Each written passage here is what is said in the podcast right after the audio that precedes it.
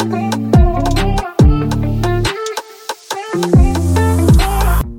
Bienvenue dans la phase A, épisode 6 du fil à détordre. Déjà, ça passe tellement vite, on est à la moitié de la première bah saison. Oui, déjà bah oui, hein. Vous l'entendez à ma voix, je suis encore malade, mais ce n'est pas grave puisqu'avec mon binôme Lenny, yes. on a la chance de recevoir deux invités exceptionnels.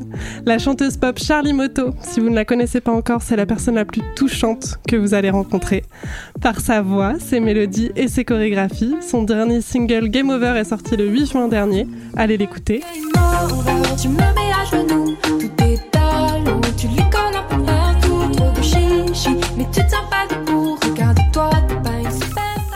en face d'elle aujourd'hui, on reçoit le réalisateur Antoine Vibo. Il a notamment réalisé les clips de Charlie. Si vous voulez rentrer dans un univers surréaliste et féerique, je vous invite à aller voir le clip d'Aussi Fou.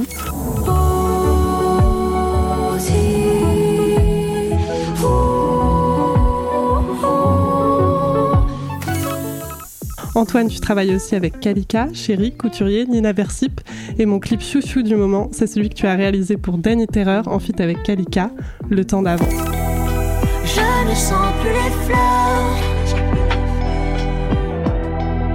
Je perds de ma couleur. Bonjour à tous les deux. Est-ce que votre présentation vous plaît?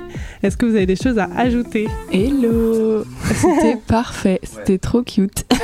C'est la phase 1, on va retracer ensemble votre parcours culturel. Alors on se demandait, c'est quoi vos premiers souvenirs de culture chez vous quand vous étiez petit? Qui veut commencer? Qui mourir le bal Allez Charlie, c'est parti. Mes premiers souvenirs culturels euh, quand j'étais enfant. Chez toi, dans chez la moi. maison. il y, en a, déjà? il y en a beaucoup, je crois. Euh, je viens d'Aix-en-Provence, du sud de la France. Mmh. Euh, et alors, dans le sud, enfin, à Aix, à l'époque. Il n'y avait pas beaucoup de, de, salles de concert euh, pop, euh, pop rock, euh, plus variété, tout ça. Euh, Aix est connu pour, euh, pour être plus lyrique? Euh, opéra, musique classique et tout ça. Et mon père aime beaucoup la musique classique, donc il m'a pas mal euh, initié à ça. Euh, et aussi, euh, on avait un abonnement à, enfin mes parents avaient un abonnement à, au Grand Théâtre de Provence, qui est le, le théâtre d'Aix, euh, et où on allait très souvent, une fois voire plus euh, par semaine, là-bas. Et c'était souvent des spectacles de danse, des, bah, des des concerts de musique classique, euh, des opéras, euh, et, et c'est quelque chose qui m'a pas mal marqué et qui m'a construite aussi, euh, je pense, dans, dans l'univers du spectacle. Euh, et moi, ce que je préférais, c'était les spectacles de danse. Parce qu'il y a tout un univers visuel aussi euh, avec la musique. Donc c'est quelque chose qui, qui me marque encore, encore aujourd'hui, je pense. Et j'essaye de m'en inspirer aujourd'hui dans mon projet. Trop bien. Et chez toi, euh, du coup, il passait aussi de la musique classique? Et chez moi, ouais, il y avait un peu deux jours. Genre le, le dimanche, c'était euh, c'était la musique classique. et le jeudi. Hyper euh, organisé. Ouais, c'est ça.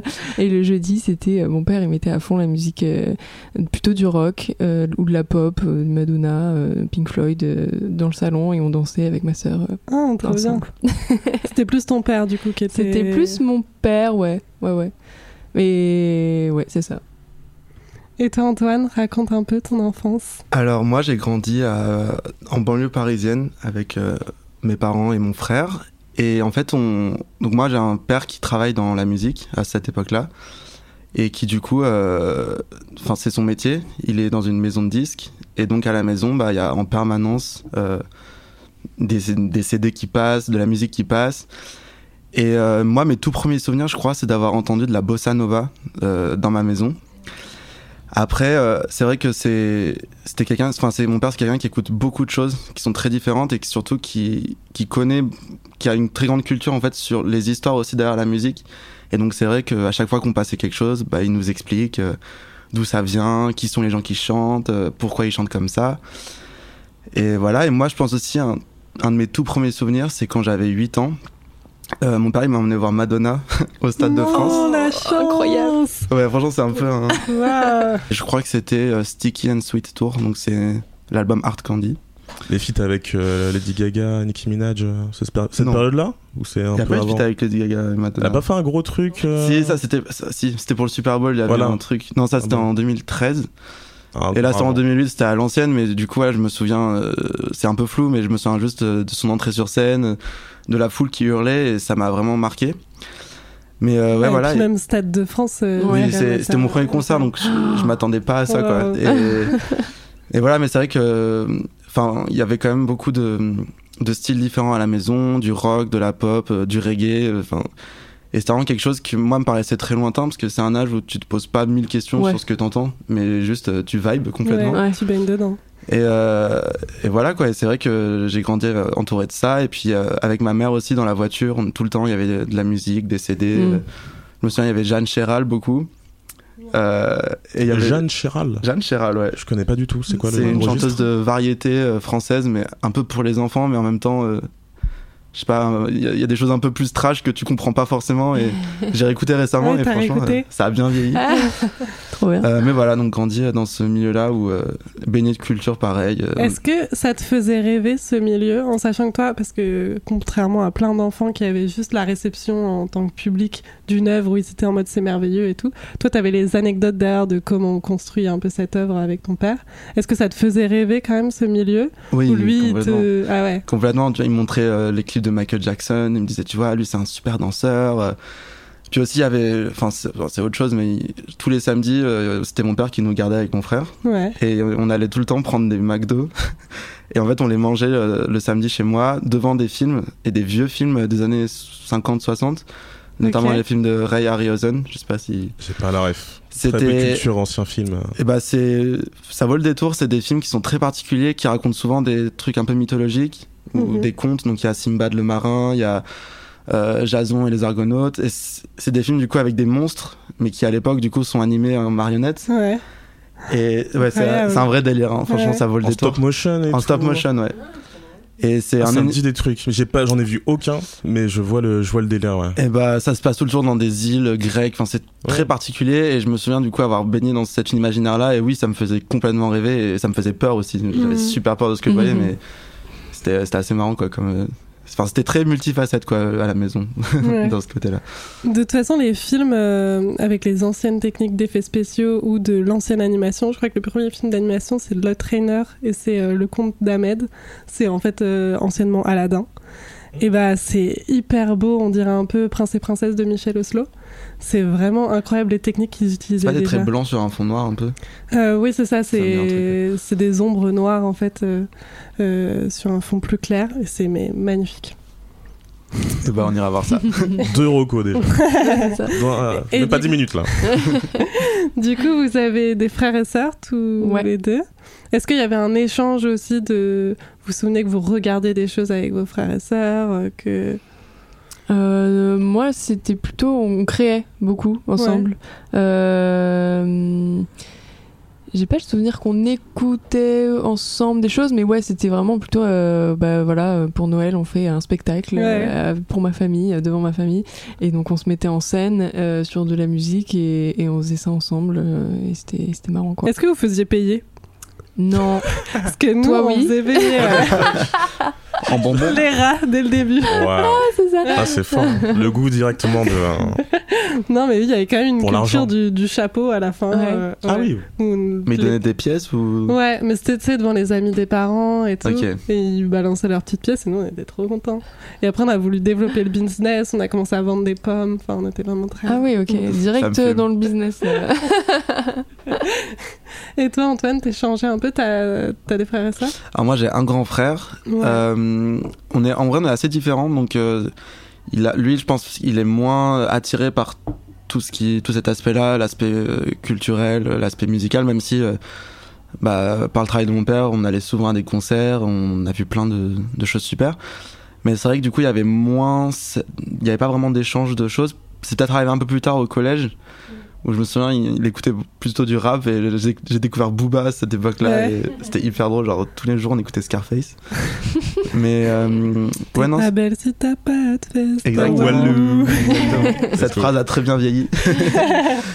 Mais ouais, non, c'est vrai qu'on avait, on était quand même assez euh, différents dans nos goûts, donc on, c'était Mm. pas forcément euh, à l'ordre du jour de partager trop Ouais, de c'est un choses. peu pareil. Mm. Mais après parfois tu tu te fais influencer même si tu t'en rends pas compte. Je veux dire, euh, tu vois, si lui il écoutait quelque chose dans sa chambre, même si en répulsion, du coup, tu vas dire ah non, c'est pas, pas pour moi. Bah, ça t'a quand même influencé au final. Tu vois. oui, non, mais toute façon, carrément, on se nourrit euh, de tout ce qu'on entend et, et vraiment, enfin, je me répète un peu, mais j'ai j'ai vraiment le sentiment que chez moi, il y avait eu tout le temps de la musique, du Ouais. matin au soir, peu importe le, le jour.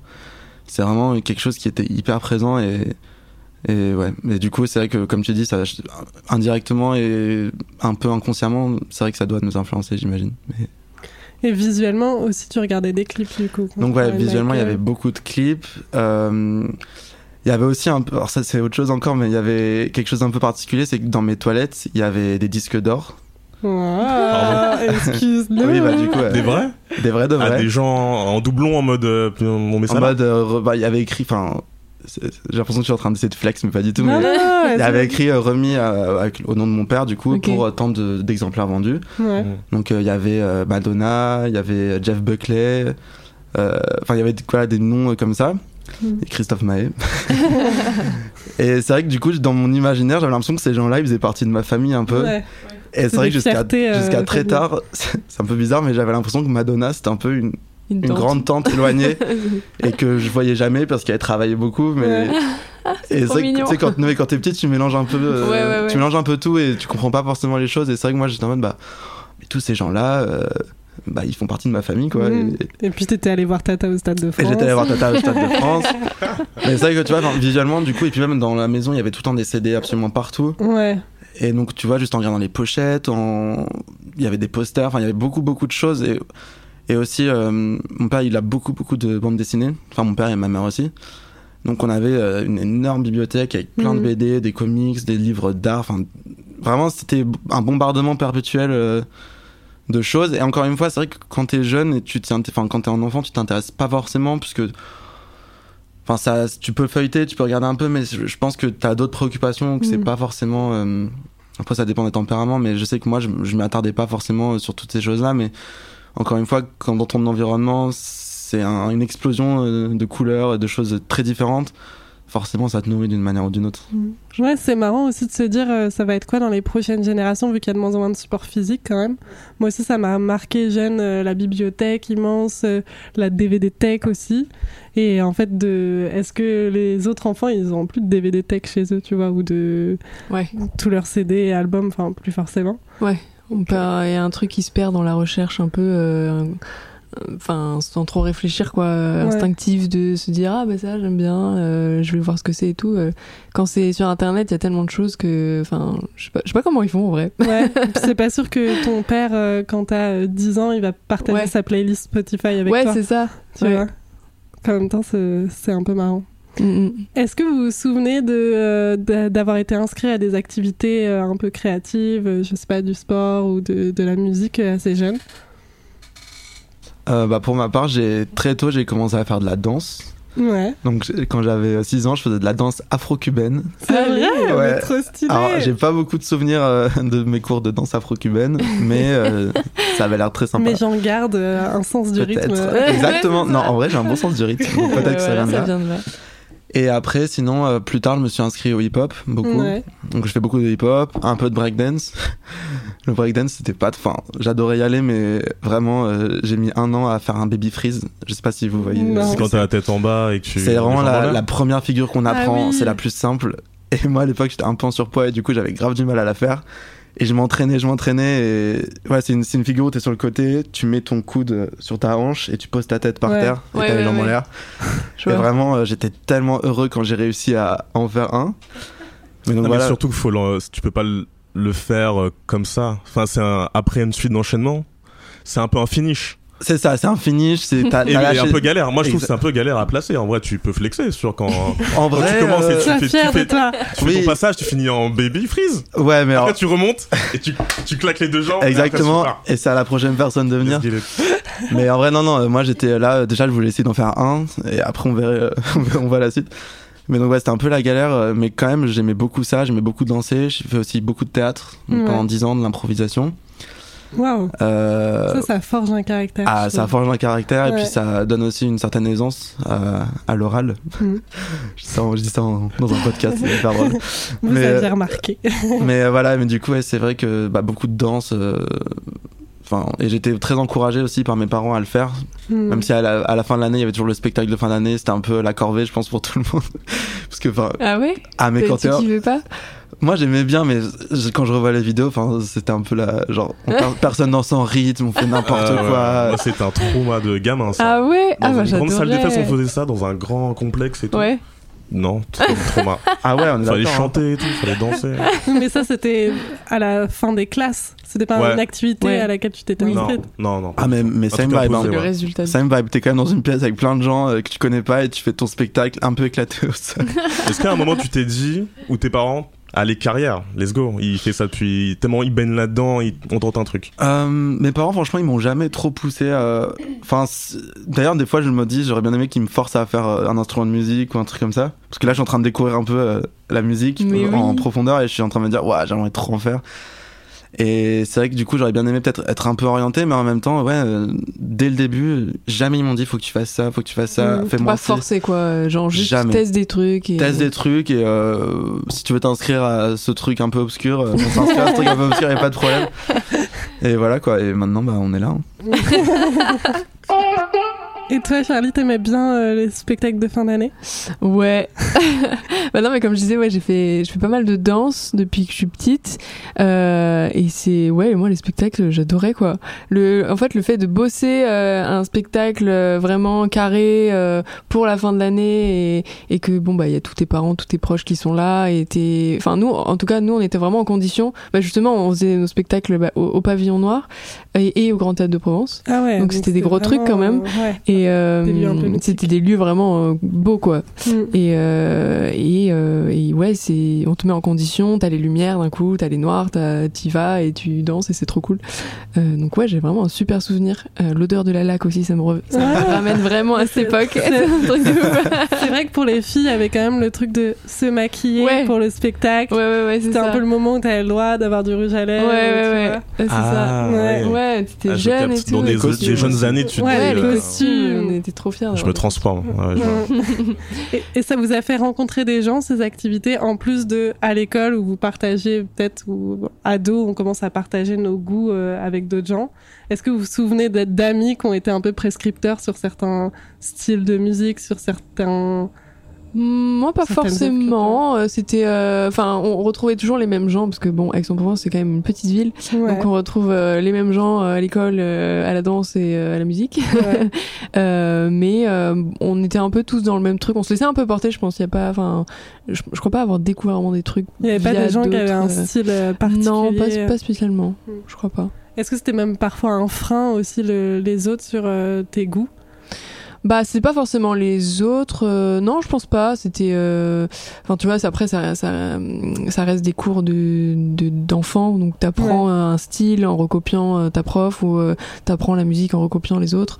Et donc, euh, c'est c'est un peu différent de l'impro. Et je pense que ça me manque un peu aussi l'impro dans dans la danse Ouais. et la musique. Euh, Enfin, tu parlais de théâtre d'impro tout à l'heure. Moi, j'en ai fait. J'avoue, j'ai j'ai pas kiffé, mais. Ça consiste en quoi du théâtre d'impro bah, le théâtre- enfin moi pour ma part c'était euh, on te donnait un thème et euh, et t'improvises dessus. Tu- on te met dans une situation, euh, euh, tu dois faire euh, genre c'est le plus beau jour de ta vie par exemple et t'improvises une situation et, c'est possible que t'aies des gens qui interagissent avec toi, qui improvisent dessus, etc. Que tu choisis de rentrer dans ton, dans ta thématique, dans ta contrainte Ou c'est des trucs, vous êtes à Bah, deux et vous faites ça à deux? Ouais c'est ça. Bon, après ça dépend vachement. hein. Toi je sais pas ce- quelle était ton Ouais, expérience. moi mais, euh, c'était c'était un peu plus. euh, Il y avait plus de critères, c'est-à-dire que, en gros, quand on allait au cours d'impro, bah, t'avais un thème, donc euh, ça, Ouais. ça peut être, euh, comme, comme a dit Charlie, euh, le plus beau jour de ta vie, où il y a vraiment 10 000 trucs, quoi. Mm. Et puis si- après, t'avais une catégorie.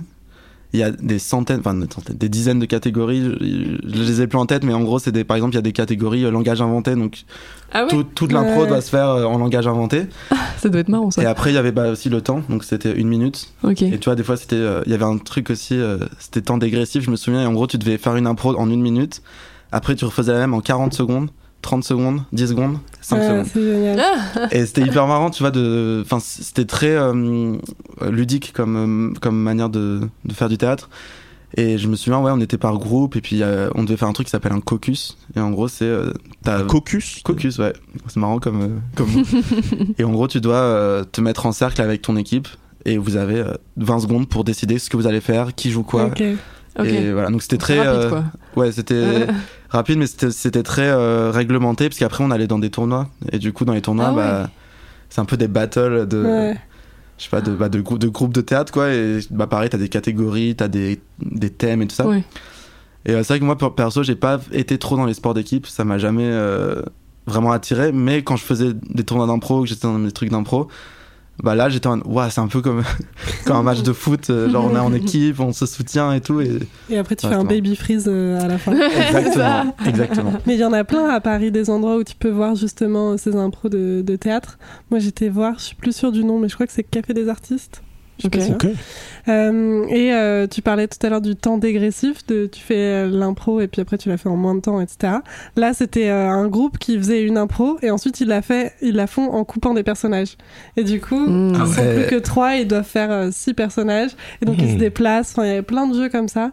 Et au début, tu te dis waouh, c'est fou, euh, ils ont plein d'imagination, ils savent hyper bien rebondir. C'est le cas, hein. mais je veux dire, au bout d'un moment, tu comprends un peu les techniques qu'ils mettent en Mm. place et comment Ouais, ils ça se devient un peu positionnent automatique, trouver- euh. Ouais. Et euh, c'est hyper intéressant euh, Il faudrait que j'y tous retourne. hein. ces outils d'improvisation, quoi. En tout Ouais. cas, euh, si vous voulez aller voir euh, ces, ces spectacles, c'est assez Ouais. impressionnant. J'aime beaucoup voir euh, ça, le faire un peu moins, mais euh, Et il y en avait un aussi qui était dans un grand théâtre à Paris, je crois que c'était Théâtre du Châtelet, où euh, où il y avait aussi un décor qui était peint euh, en direct en impro ah ok, trop bien. euh, derrière les gens. Donc euh, J'adore. ouais, c'est Ouais. Performance. Ouais, performance. Et toi, du coup, le rapport aux autres, euh, je sais pas, à l'école ou au collège, euh, est-ce qu'ils ont commencé un peu à influencer euh, tes goûts, euh, les Euh, ados? Bah, déjà, dans mes activités, moi, j'étais assez timide, à part au théâtre, mais je veux dire, à la danse et tout, c'est vrai que moi, j'arrivais, je faisais mon cours et je repartais, je parlais pas forcément avec les Mhm. autres, et, et personne se parlait trop d'ailleurs, enfin, il y Ouais. avait pas, euh, il y avait pas ce côté Bizarre, troupe. ça. euh. Ouais, c'est vrai, mais moi aussi. Ouais, je sais vrai. pas, mais Moi on était un aussi, peu, un peu ouais. timide, genre, tu vois, et c'est vrai que, genre, Tous entre vous ou juste euh, ouais, entre nous, tu sais, genre, il y avait, on a, quand même, en attendant que le cours commence, on attendait le ou la Ouais. prof. Un silence, assis Silence. et tout.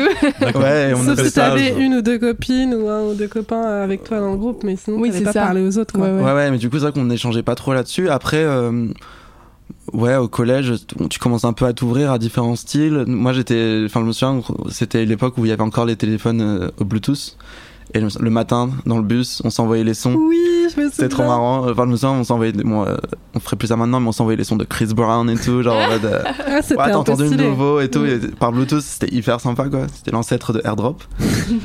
et, euh, et après, je dirais, moi, c'était plus au lycée où là, les styles s'affirment vraiment. Ouais. Et moi, j'étais dans un très gros lycée. On était, il y avait 10 classes par niveau, 36 élèves par classe, donc euh, Waouh, on est euh, presque 400 par niveau.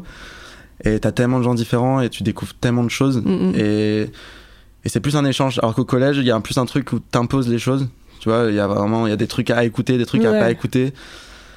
Et donc du coup, bah, tu fais des trucs un peu en cachette et tout, et t'oses pas trop montrer. euh, tu vois, moi, j'étais hyper fan de Lady Gaga à cette époque-là. Mhm. Et genre, vas-y, j'avais pas envie que les gens ils le sachent. En primaire, j'étais hyper ouvert là-dessus.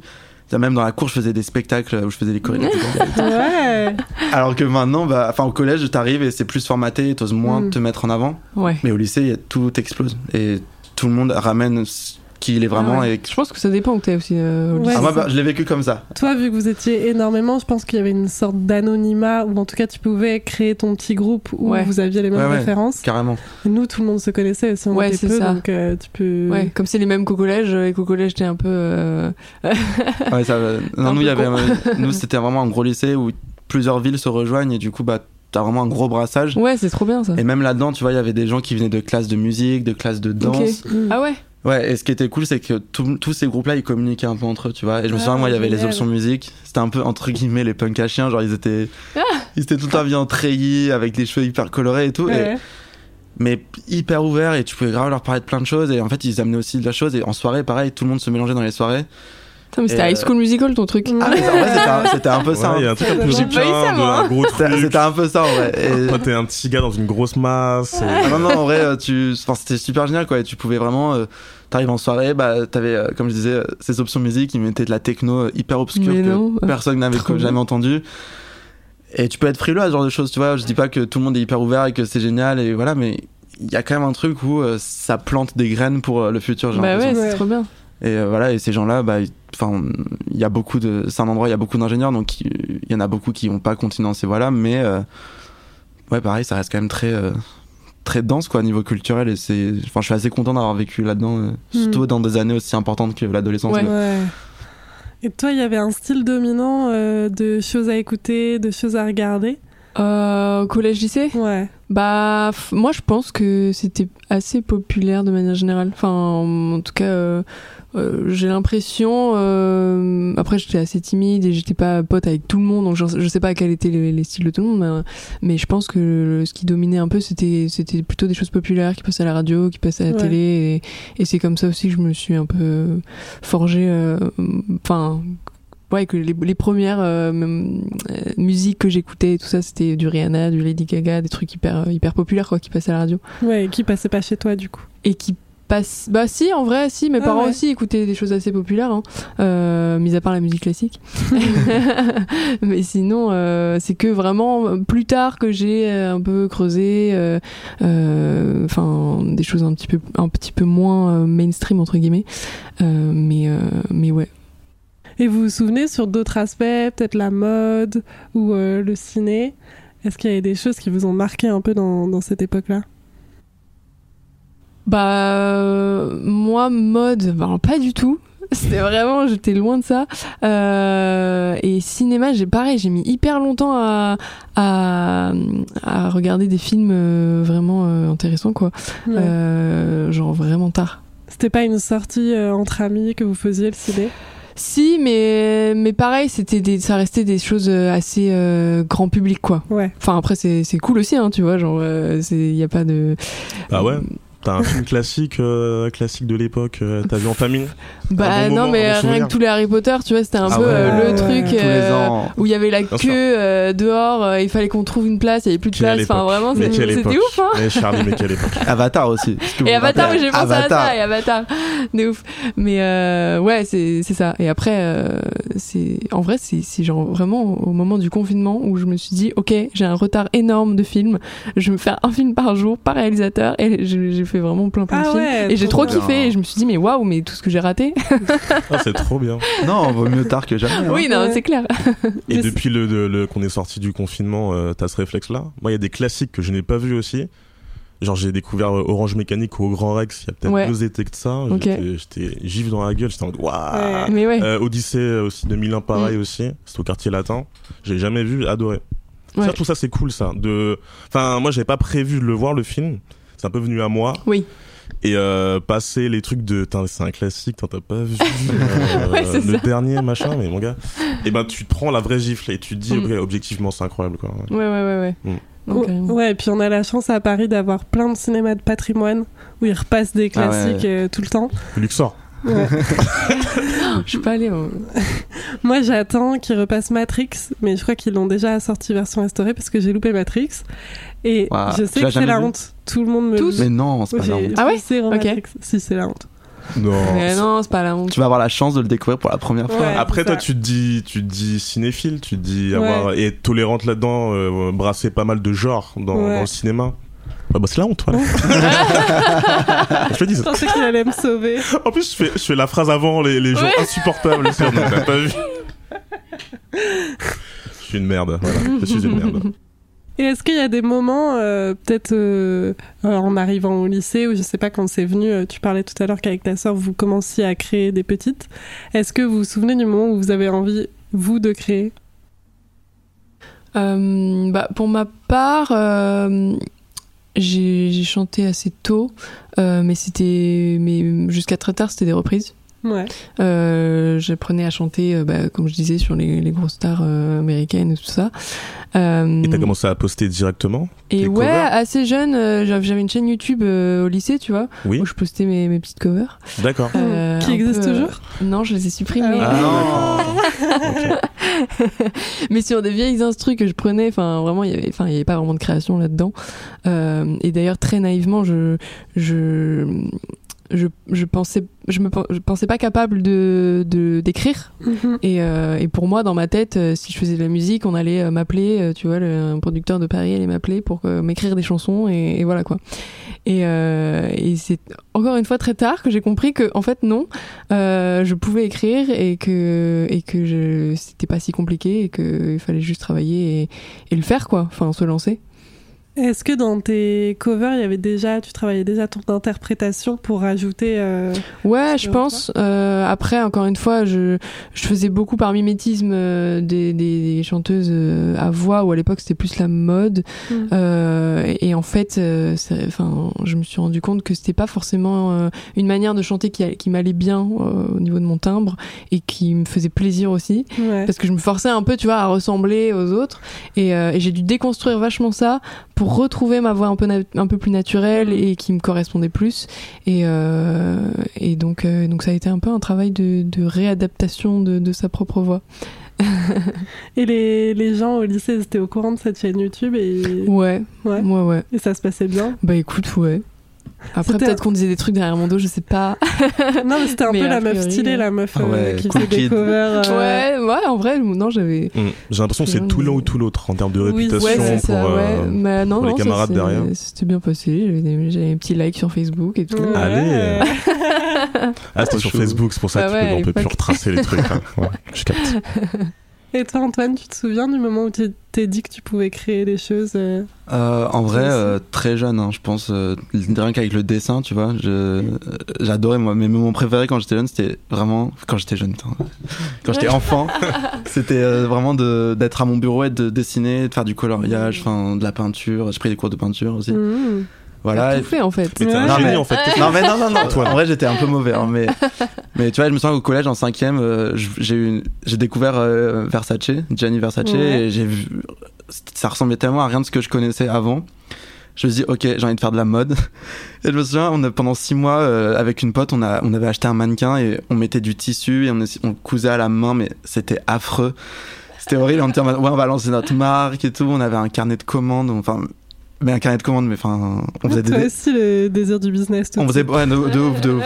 Mais on faisait beaucoup de dessins, tu vois, Ouais. et- mais on, on savait, on pouvait pas faire ce qu'on dessinait parce qu'on avait zéro technique. mais pareil, ça m'a passé très vite. Et après, euh, pour tout ce qui est de la vidéo et de ce que je fais maintenant, euh, en, mon métier, Ouais. ça c'est arrivé en 2013 et je me souviens très bien, j'étais parti en vacances avec mes parents et euh, je voulais faire un film de vacances et c'est là où j'ai commencé à faire du montage. Et après, euh, ça arrivait très vite, quoi. Je, je faisais plein de vidéos avec mes amis, euh, je montais euh, les vidéos. On avait, j'avais deux chaînes YouTube. Enfin, mais pareil, c'était des trucs un peu obscurs, mais en même temps, enfin, je sais pas, c'était, c'était jamais très sérieux, tu vois. Je mettais pas toute ma vie dedans et, et voilà. Mais quand même, il y avait ce truc de création, de contenu et tout ça. Et il y avait un moment, je voulais aussi être architecte. Alors du Ah coup, oui. je dessinais des maisons. Enfin, mais des maisons, encore une fois, c'était rien de très pro et surtout, ça me passait très vite, quoi. C'était tous les deux mois, euh, j'avais une nouvelle lubie et je voulais faire un nouveau truc.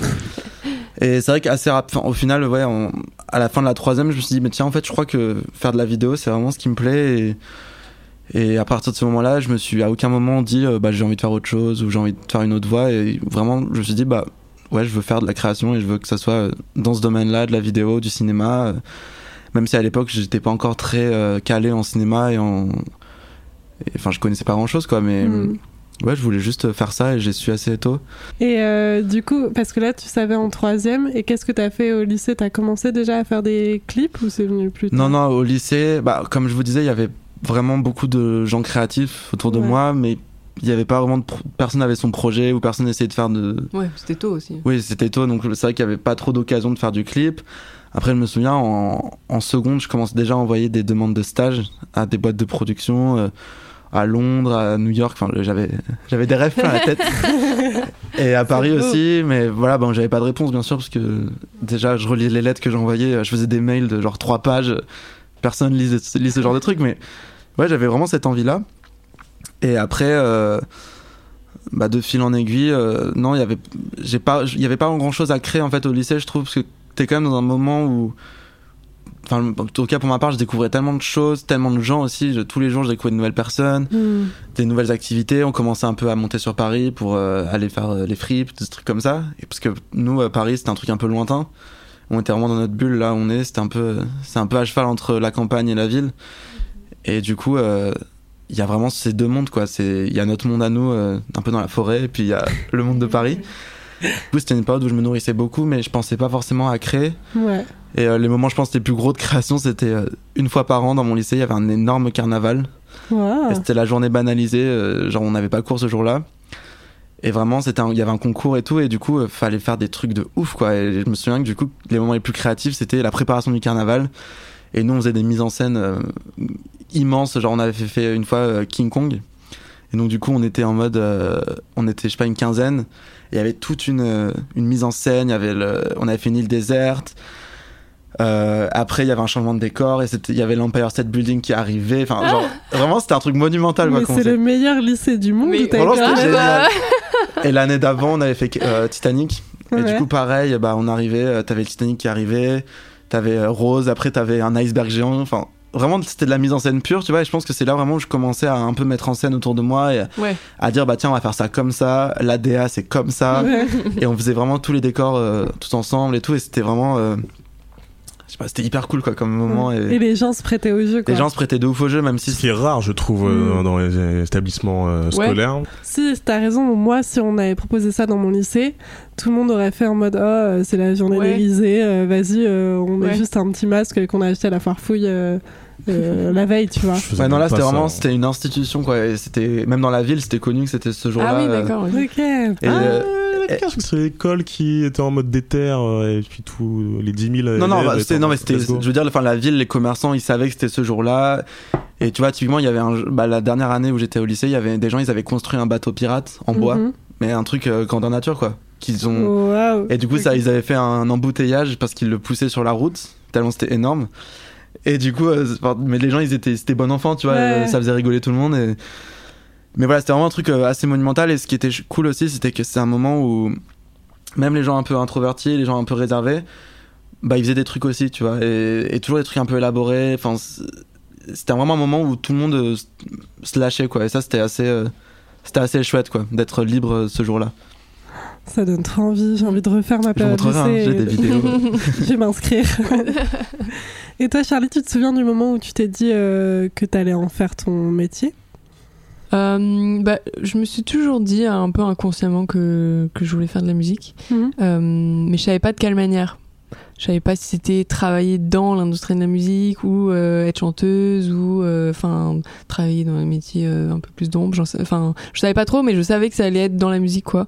Et euh, mais j'ai attendu, enfin, d'a- d'avoir fait mes études et mes stages pour me rendre compte que que euh, qu'en fait je voulais en faire mon métier, que j'ai commencé à écrire mes chansons et à travailler et à me dire que c'était possible euh, vers mes 21 ans, un truc comme ça. Ok. Donc euh, Parce que t'avais besoin de prendre confiance en toi, en ce que tu pouvais créer je pense, ouais, et prendre conscience que c'était possible de, de le faire et euh, que euh, que ça allait pas venir du ciel et euh, et il fallait rentrer dans ce dans une dans un truc un peu plus d'action euh, où c'est vrai que quand t'es jeune, quand t'es au collège, au lycée, tu te laisses un peu porter par la vie, on te met à, euh, tu vois, au cours de chant, au cours de danse, et tu, tu le fais parce que c'est cool de le faire, tu es content, mais enfin, t'as pas non plus, euh, si t'as choisi, mais on t'a poussé un peu par tes parents, etc. Donc t'es un peu en mode passif, et à un moment donné, je me suis dit bon bah vas-y, euh, là je, je vais être active dans ma vie et je vais faire ce que j'ai envie de faire et je vais le faire euh, grâce à mes moyens et,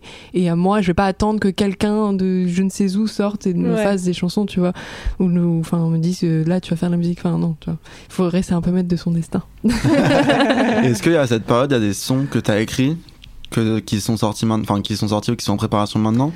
Bah, en fait, j'ai j'ai euh, j'ai commencé à écrire vraiment en masse euh, à- au moment du confinement. Euh, donc il y a, il y a trois ans, j'écrivais mes premières chansons, tu vois. Et et d'ailleurs, Game Over fait partie de des premières chansons que j'ai écrites. Let's go. Et, et c'est et ouais, c'est cool. C'est je me suis un peu euh, forcée à, à écrire, mais c'est un peu grâce à Balthazar aussi. Enfin, c'est carrément grâce à Balthazar Picard, avec qui je travaille, euh, qui euh, avant, euh, enfin avant qu'on b- commence à bosser ensemble, j'avais déjà des maquettes et tout, une dizaine de chansons, mais euh, c'est lui qui m'a vraiment poussé à me challenger, à me dire bah essaye d'écrire une à deux chansons par semaine. Et ce que j'ai fait, et c'était trop bénéfique en fait parce que c'est comme ça que j'ai que j'ai vraiment travaillé mes, mes mon écriture, mes Mhm. mélodies, etc. Et c'est et c'est trop bien de faire ça. Ouais, c'est sûr, c'est comme euh, l'impro, comme on disait tout à l'heure, c'est vraiment un travail, un Ouais. muscle qui se forme. Ouais, c'est ça. L'écriture et Mm. la composition musicale. euh, Mais je pense un peu pour tout en vrai. hein. Enfin, peut-être qu'il y en a qui ont plus de facilité au départ, mais je pense que plus t'en fais, plus tu, plus tu travailles et plus tu fais, plus tu reproduis. Enfin, c'est comme ça dans la peinture aussi. Je veux dire, Mm. plus tu reproduis des, des peintures, plus tu, tu perfectionnes ton geste. Et, euh, et voilà. Et tu finis par trouver le tien. Et voilà. Je pense que tu y es, tu as trouvé ou t'es encore en process euh? Bah, je pense que j'ai trouvé quand même un truc. Euh, déjà, euh, avant, j'assumais pas mes aigus. Maintenant, j'ai quasiment que des, de la voix de tête dans mes chansons. Donc, euh, donc voilà. Mais, mais après, on est toujours en évolution. On est toujours en. Enfin. Ouais, on on- on n'y a jamais un, un- un but final enfin, de notre art, quoi. Tu parlais de Balthazar Picard, le producteur avec qui Oui. tu travailles.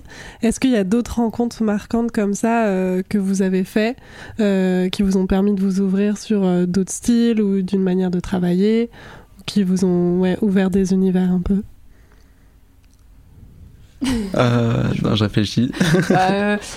Euh, moi, c'est vrai que euh, j'ai commencé à, travailler donc seule, enfin avec le confinement et tout, bon, bah, t'es un peu seule, donc t'es un peu obligé. Euh, ensuite, donc effectivement, j'ai bossé avec Balthazar et euh, et et, et c'est vrai que après j'ai voulu tester aussi de commencer des chansons, enfin commencer à écrire des chansons avec d'autres de zéro. Et j'étais un peu stressée au début parce que c'est toujours un peu Enfin, on sait jamais trop comment ça va se passer. Est-ce qu'on aura les mêmes inspi Est-ce que ça, enfin, il y aura un, un truc qui va se créer euh, au niveau de, au moment T, quoi. Euh, et, euh, et non, j'ai beaucoup aimé. euh, bah, j'ai bossé avec Teamsters, par exemple. Ouais. Euh, j'ai bossé. Qui est un euh, producteur euh, de musique Ouais, qui est un producteur de musique. Euh, j'ai aussi bossé avec euh, Pierre Cheguillaume et Alexis Delon, euh, qui ont un studio à Nantes et qui euh, qui ont plein plein de synthés, plein plein d'instruments et ils font ça un peu devant toi en live et jusqu'à ce qu'il y ait un truc qui te parle et qui qui commence, euh, qui débute une, une, chanson. Et j'ai j'ai beaucoup aimé travailler comme ça aussi, de manière plus live et plus avec des instruments quoi. Ok, parce que chez toi, quand tu composes, tu composes au piano? Je compose euh, plutôt. J'ai un peu l'habitude de faire des boucles. Donc, euh, je trouve un synthé qui m'inspire. Je Mhm. marche pas mal aux sonorités. Euh, je débute rarement des chansons juste piano ou guitare. Euh, j'ai besoin d'avoir une ambiance dès le début, dès, dès le premier synthé, quoi. Et donc, euh, je trouve d'abord la sonorité du synthé ou de la basse, et ensuite je, je fais un riff que je mets en boucle. Euh, je m'attarde pas beaucoup sur la prod. Je fais vraiment un truc simple, mais qui me met directement dans un mood et dans, dans un truc qui m'inspire. Et ensuite, je, je fais des mélodies un peu à la chaîne, et après je trie. Après j'écris. Après bon, ça, ça, bon, c'est, ça paraît un peu euh, schématique comme ça, mais euh, je suis pas tout le temps comme ça. Mm. Mais j'ai commencé comme ça et c'était un peu le cadre que je m'étais donné au début et maintenant euh, ça dépend. Je commence par la mélodie parfois euh, ou alors quelqu'un qui me file une prod et je pose dessus. Enfin ça dépend beaucoup. Ouais. Et ça change du coup l'œuvre finale parce que c'est Ouais. toujours la même méthode. Bah oui c'est ça. Au bout d'un moment euh, tu, enfin tu tournes un peu en rond et c'est bien justement de d'avoir euh, bien euh, bien fait cette méthode pour euh, maintenant je peux m'ouvrir à d'autres choses. Et toi Antoine, tu te souviens de rencontres marquantes? Euh, bah, des rencontres dans ce milieu, on en fait plein et beaucoup euh, tous les jours. Je pense moi des rencontres marquantes, c'est déjà pendant mes stages, parce que donc après après le lycée j'ai fait une école de cinéma qui s'appelle l'ESIS et je me suis retrouvé assez rapidement à faire des stages dans lesquels tu rencontres beaucoup de monde. Donc euh, notamment un stage dans un studio. Après j'ai fait de la direction artistique dans des boîtes de production. Donc là j'ai appris à faire des notes d'intention, à défendre un projet. Euh, je pense des rencontres marquantes, bah, il y a ma première maîtresse de stage qui s'appelait Ma- Marine, euh, qui bah, pour le coup m'a vraiment fait mettre un pied dans le monde pro que je connaissais pas du tout à ce moment-là. Et avec qui je suis encore en contact aujourd'hui, euh, qui m'a aidé à faire le clip de Chéri euh, il y a même pas un mois. C'est Torrent de larmes avec. euh, non, c'était Ah non, pardon. C'était Tornade avec Esperanza. Lord Esperanza. Ça commence pareil. Et, et ouais, et du coup, donc ça, c'était une rencontre très marquante et qui me nourrit encore aujourd'hui et euh, avec laquelle je, enfin, je travaille encore avec cette personne très régulièrement. Et puis, on a une relation d'amitié maintenant aussi. Mm. Je pense aussi une autre euh, rencontre très marquante pour moi, c'était la rencontre avec Kalika. Ouais. Euh, parce que moi, il y a un an, je me suis dit, je me lance en freelance pour de bon. Et je me, do- je me donne un an, en gros, pour faire un maximum de projets, rencontrer un maximum de gens. Et ma première mission, entre guillemets, de freelance, ça a été de faire des photos euh, au concert de Kalika à la Boule Noire. Et euh, c'était vraiment un, moment un peu charnière, parce que c'était vraiment mon premier euh, vrai projet où je tenais les rênes, enfin c'était moi qui tenais la caméra et c'était assez ouais assez fort comme moment. Et s'en est suivi bah, un tas de rencontres parce que c'est vrai que c'est un Enfin, pour moi, cette, de cette rencontre-là est partie une rencontre avec bah, Charlie, avec Couturier, avec euh, Nina Versip. Et c'est vrai que du coup, c'est des gens avec qui maintenant je travaille, avec qui j'ai des relations aussi amicales qui sont, Mm. qui sont assez fortes. Et, euh, et je pense que euh, c'est des gens aussi qui m'ont ouvert à certains styles de musique, à certains autres artistes que je connaissais pas et que j'aurais peut-être pas eu l'occasion de connaître. Et euh, ouais, je suis très content de la niche un peu dans laquelle j'ai réussi à. Pas à m'incruster, c'est pas le mot, mais juste à, Rentrer, ouais. à rentrer, ouais. Et puis, euh, ce sont des gens qui, sont, qui ont tous des univers aussi très marqués. Et ça, je pense, c'est important. euh, en tout cas, quand tu travailles en, en image, c'est hyper important de travailler avec des artistes qui ont un bagage derrière et qui ont euh, des références et qui ont un, qui ont aussi des idées à défendre, tu vois. Et c'est vrai que tu peux avoir des conversations infinies. Et là, c'est exactement ce qui est en train de se passer d'ailleurs. J'ai l'impression qu'on pourrait en parler des heures de toutes nos influences et de tout, euh, toutes ces choses-là qui nous nourrissent. Euh, et ouais, donc euh, cette rencontre avec Kalika, de laquelle a découlé euh, des dizaines d'autres rencontres qui sont aujourd'hui très importantes pour moi. Ça te nourrit comment d'ailleurs en tant que réalisateur de te confronter à un univers d'un artiste qui a déjà vraiment son univers, t'as aussi le tien? Comment ça se passe les collaborations? Alors moi, je travaille beaucoup à la référence. Donc c'est-à-dire que j'arrive à un rendez-vous, bah j'ai un bagage de références visuelles. Donc ça peut être des clips, des films, de la musique, ça peut être euh, n'importe quoi. Mais euh, voilà, j'arrive vraiment avec des choses que je peux montrer et sur lesquelles on peut échanger. Et en général aussi, je demande à la personne en face de ramener des trucs. Ouais. Et comme ça, on peut vraiment euh, mettre en commun euh, et voir sur bah, visuellement qu'est-ce qui nous parle, sur où est-ce qu'on se rencontre, où est-ce qu'on s'éloigne un peu aussi, parce que je trouve ça important de savoir dire que bah, ça, ça me parle moins. Tu vois, ce clip-là, euh, c'est moins mon délire et Ouais. faut pas qu'on aille dans cette direction-là. Et voilà, je pense que c'est vraiment un échange. Et euh, encore une fois, toujours avec un support. C'est hyper important d'avoir le support. Et, euh, et tu vois, par exemple, c'est con, une fois, je me suis ramené à un rendez-vous pour un clip et j'avais pris une- un tableau, mais je l'avais pris en format euh, physique, c'était une carte postale. Et je me souviens l'avoir posé sur la table et avoir dit voilà, moi j'ai cette idée-là, qu'est-ce que t'en penses? Est-ce qu'on peut prendre ces éléments-là? Est-ce que ça t'intéresse? Et au final, ça a pas du tout matché et on n'a pas fait de projet ensemble. Mais je trouve ça hyper important, du coup, ouais, de ramener, euh, de ramener son bagage. Hmm. Et euh, d'ailleurs, bah, quand on a, avec Charlie, on a commencé à discuter du clip de Aussi Fou. Bah pareil, Ch- Charlie, elle arrive avec un moodboard et honnêtement, c'est rare les artistes qui arrivent avec des moodboards. Kalika, elle fonctionne beaucoup au moodboard aussi et bah, Charlie aussi du coup et voilà euh, un moodboard avec plein de références qui m'ont tout de suite parlé et bah pareil, moi j'en ai ramené d'autres et je t'ai dit bah tiens tu vois ça ça me fait penser à ça, ça ça me fait penser à ça et c'est vraiment un truc de connexion en fait et de Mhm. relier euh, différents artistes, de relier différents univers visuels pour essayer d'arriver à un truc euh, assez unique au final. Et ce que je trouve, on a plutôt réussi euh, sur les clips, euh, parce qu'on en a fait deux, sur les clips de Charlie, Ouais. où euh, on sent les influences, je trouve. C'est-à-dire qu'on. Enfin, pour des gens qui sont un peu aguerris, on peut voir à peu près où est-ce qu'on est allé euh, piocher. Mais en même temps, on est face à un objet qui euh, ressemble à rien de ce qu'on connaît. Ouais. Et je trouve ça assez intéressant et ça passe aussi euh, par les gens avec qui tu travailles et de qui tu choisis de t'entourer. Et tu vois, par exemple, je pense que sur Aussi Fou, on, a contacté une euh, super euh, set designeuse. Donc, Ouais. set designeuse, c'est quelqu'un qui fait les décors et qui voilà, fait le, l'environnement. Donc, elle s'appelle Amalia Jolin et euh, elle a un univers qui est déjà très marqué. Et nous, on lui a ramené nos références, on lui a expliqué euh, ce vers quoi on voulait aller, ce qui nous intéressait, les choses qu'on voulait éviter aussi. Très important de savoir dire ça on veut pas, ça on veut, ça on veut pas.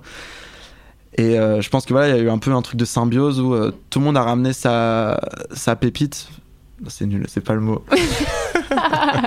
J'aime beaucoup Tout- le mot pépite, j'aime bien moi.